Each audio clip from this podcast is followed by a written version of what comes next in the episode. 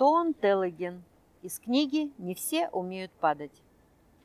«А что, если у меня вдруг протечет панцирь?» – спросила однажды черепаха у белки.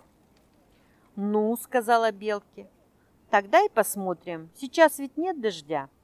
«Нет, но если вдруг пойдет дождь, и если вдруг панцирь протечет?» «Не надо так переживать, черепаха», – сказала белка и ободряюще похлопала ее по панцирю. Черепаха вздохнула. А если вдруг у меня земля уйдет из-под ног, и я повисну в воздухе, что тогда? Этого белка тоже не знала. Не знала она и что будет, если черепаха вдруг не сможет ползать, или ей целый день придется горевать.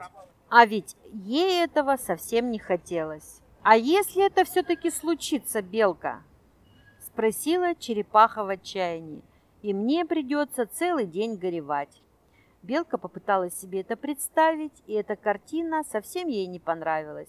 «Скажи, Белка, я грустная?» – спросила черепаха.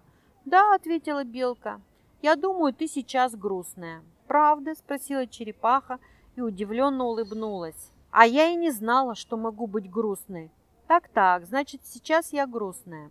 Она радостно огляделась по сторонам и издала какой-то странный звук, как будто хрюкнула – «Ну, теперь ты уже не грустная», — сказала белка. «Да», — сказала черепаха, и лицо ее помрачнело. «Теперь я опять грустная». «Правда?» — спросила черепаха. «Как трудно быть грустной!» И она задумчиво нахмурила лоб.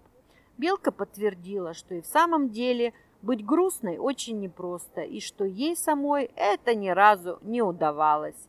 Черепаха засияла от гордости, но тут же спохватилась и постаралась опять тревожно нахмуриться.